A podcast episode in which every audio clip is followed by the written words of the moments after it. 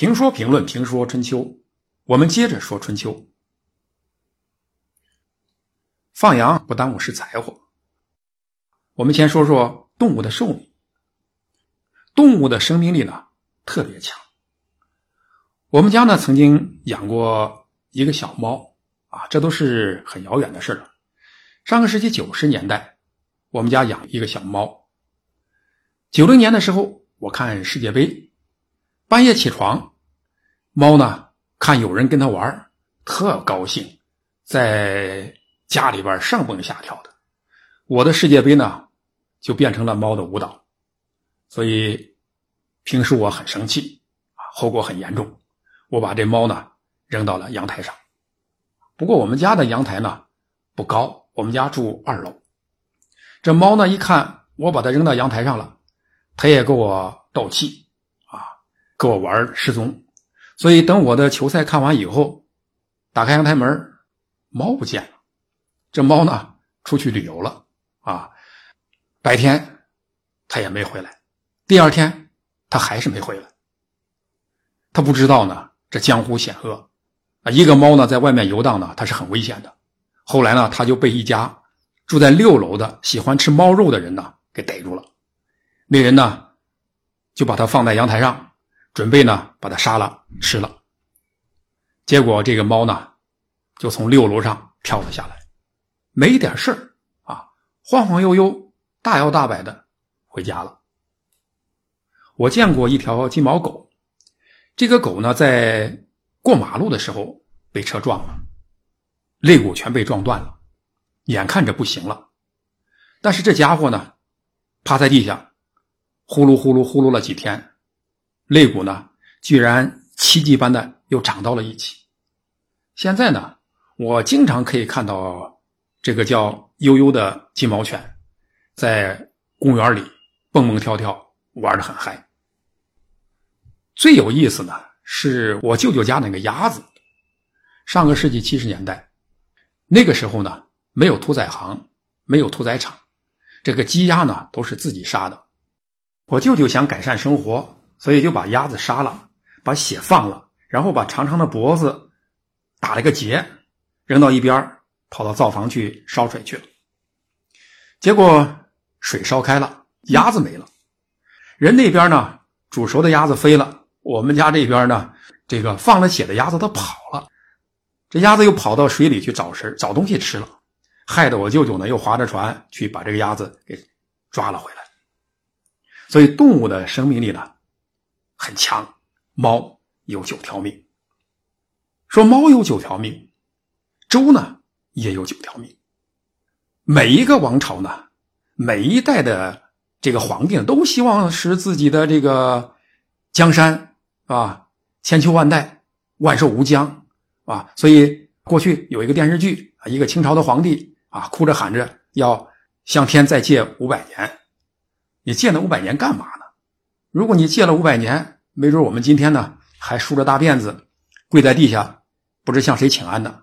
所以你的日子你做主，你的日子都做完了，你该干嘛干嘛去，是吧？但是周呢，确实又向天再借了五百年。因为他的天子被斩首了，国都被占了，眼看着不行了，但是晃晃悠悠的他又活了五百年，成为中国历史上寿命最长的朝代。那么，这为什么能再活五百年呢？易中天先生认为呢，因为他有两两个支柱，一个是宗法制度，一个是天命观。啊，在我看来呢，周。之所以能够再活五百年，是因为它有四个轮子或四个支柱。这四个轮子或四个支柱呢，支撑着周王朝又活了五百年。那么，这哪四个支柱呢？哪四个轮子呢？分别是分封制、宗法制度、礼乐制度和天命。这四个轮子呢，也就是所谓的天命、德运。公元前七百七十一年，犬戎席卷了周国的首都，周天子被杀，太子被杀，王后被抓，周朝呢已经灭亡了。但是不要忘了，周朝它不是一个中央集权的国家，它是由上百诸侯国共同组成的分封制的国家。这上百个诸侯里边，大多数是姬姓，其中骨干的力量最大的、起影响作用的，仍然是姬姓，或者说是姬家的亲戚、亲家。所以，你要想击败周王朝，必须让这些诸侯一样沦落。就像一个连锁经营的老店，你总店毁了，但众多的连锁店还在。这些连锁店呢，完全有能力帮助这个总店恢复重建。不是二十年后又是一条好汉，二十年呢太久，只争朝夕。有了诸侯的帮助，周天子呢几乎是在一夜之间就得到重建。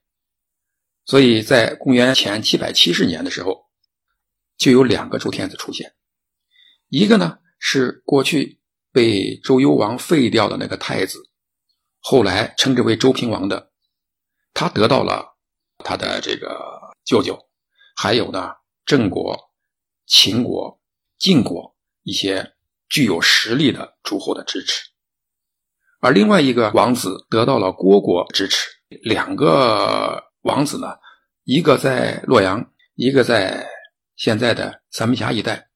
居洛阳的周平王呢，支持他的诸侯势力大，能力强。最后晋文侯呢，把那个周天子给收拾了，天下归一。周平王呢，成为周朝的唯一的合法的天子。这是呢，分封制它的好处。你从法理上讲，诸侯的出处。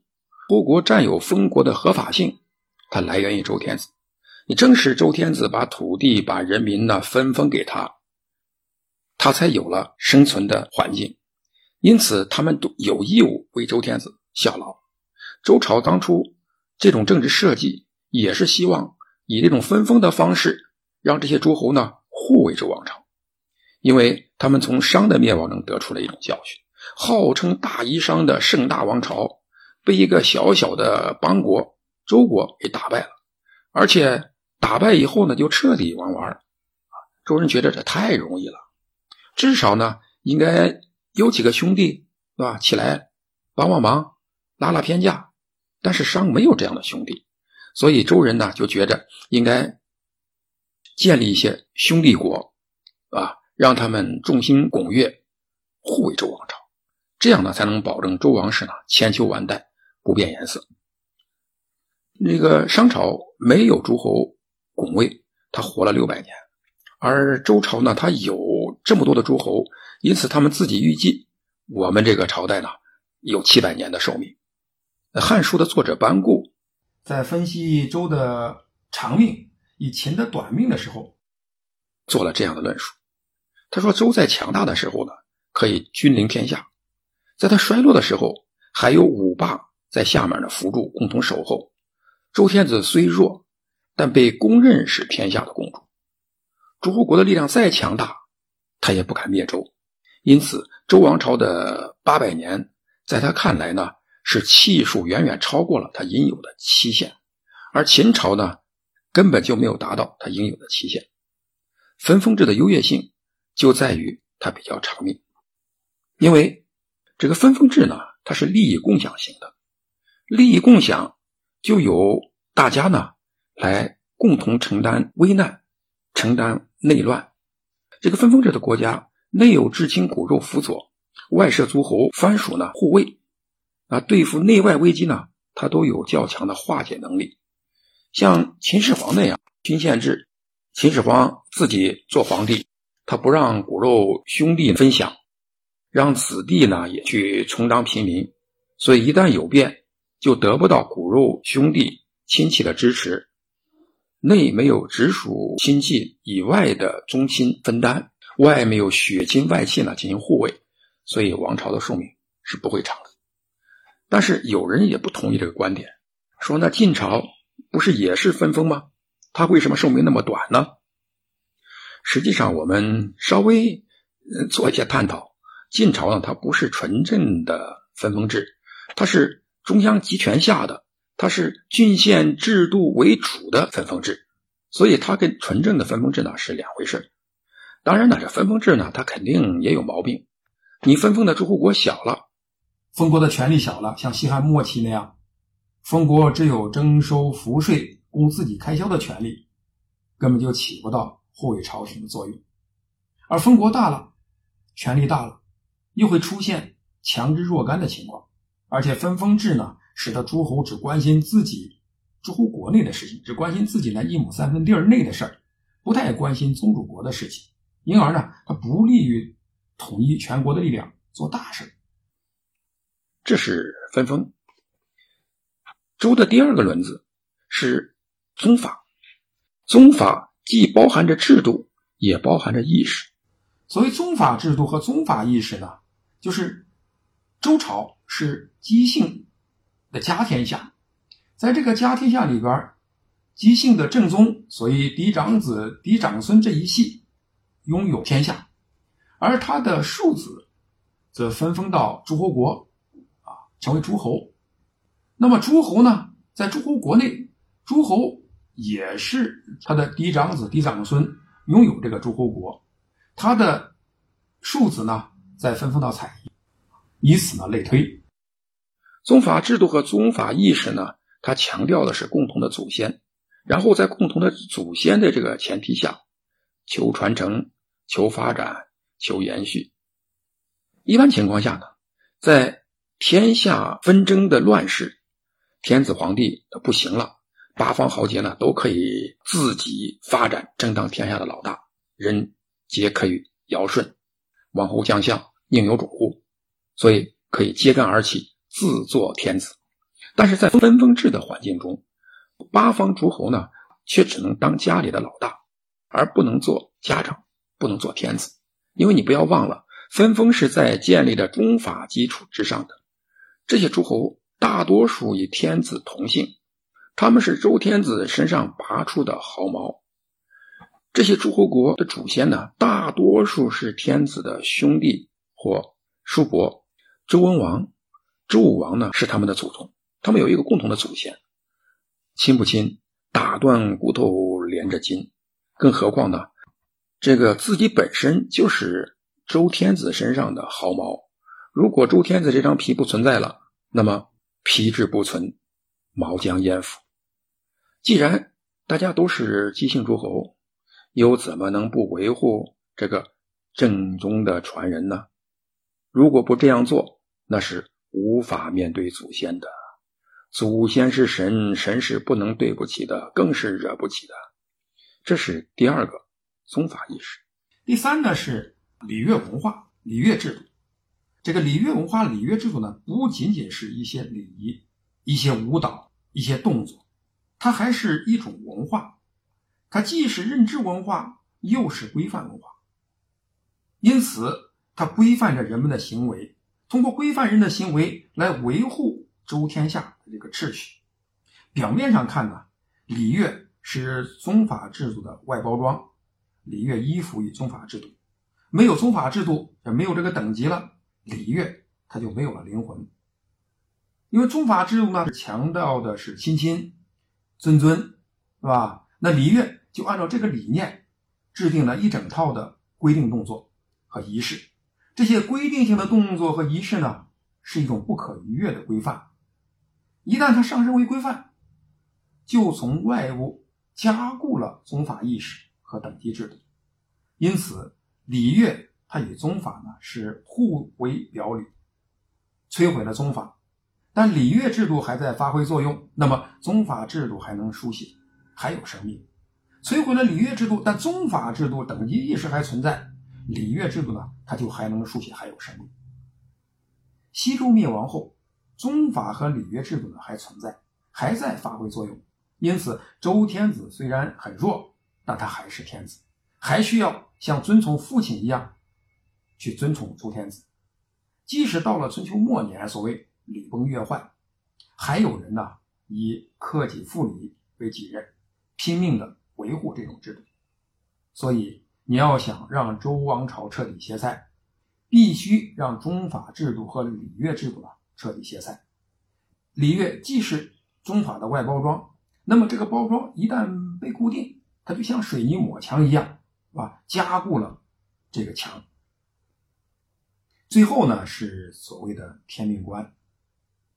天命观呢是周公建立的逻辑，啊，这个逻辑呢，这个天命观呢，本来呢主要是为了对付商朝的贵族。商人呢特别信鬼神，他们认为呢，在人的世界之外，还有一个神的世界，神的世界主宰着人的世界。那么在神的世界，最厉害的神，就最上面那个神，也就是上帝，是谁呢？是商国王的祖先。因为商的国王他的祖先是上帝，所以他在人间呢做了国王。现在周人呢，把商朝的国王给赶下台了，占有了商的天下。那么，在另外一个世界的上帝呢，他是不高兴的。上帝不高兴，你周朝的统治那不可能稳定。如何来破解这个理论呢？来破解这个这个逻辑呢？呃，周公呢就创立了天命观。在周公的天命观里边。周公首先承认了上帝也很厉害，是很厉害的神，但是在这个世间呢，啊，在这个宇宙中呢，上帝不是最厉害的神，最厉害的神呢是天，天包含了一切，天覆盖了一切，上帝也要在天的范围内来行使自己的一切权利，所以天是最厉害的，天主宰的一切，当然也管理人间，天怎么来管理人间呢？天不可能直接管理人间，他管理人间呢，是从人间呢选择一个人来替他管理。那么这个人呢，就是天的长子。什么人做天的长子呢？那是有德之人。所以上天呢，从人间选择有德之人做自己的长子，代替他来管理天下，这就是天子。天子之所以是天子，是因为他有德。他的授权呢，来自于天，而要取代他，一你要有德，二要从天那里获得授权。周天子很有德，所以他占有了天下。虽然几百年以后啊，这个天子看起来越来越假了啊，越越来越不像天子了，但他还是周天子。你要想从天那里获得授权，是吧？代替现有的天子，你必须先扫清人间所有的障碍。否则，你不通过武力获得多数人的认可，天是不会认可的。而这个过程中呢，虽然天子很弱，但他仍然是天子。所以在春秋战国时期，虽然天子很弱了，想替代他、想取代他的人很多，但是你在一统天下、在打败其他诸侯之前，你还是不能做这个天子。所以，周有了这四个轮子，有了分封、宗法、礼乐。和天命这四个轮子呢，晃晃悠悠，踉踉跄跄，又活了五百年。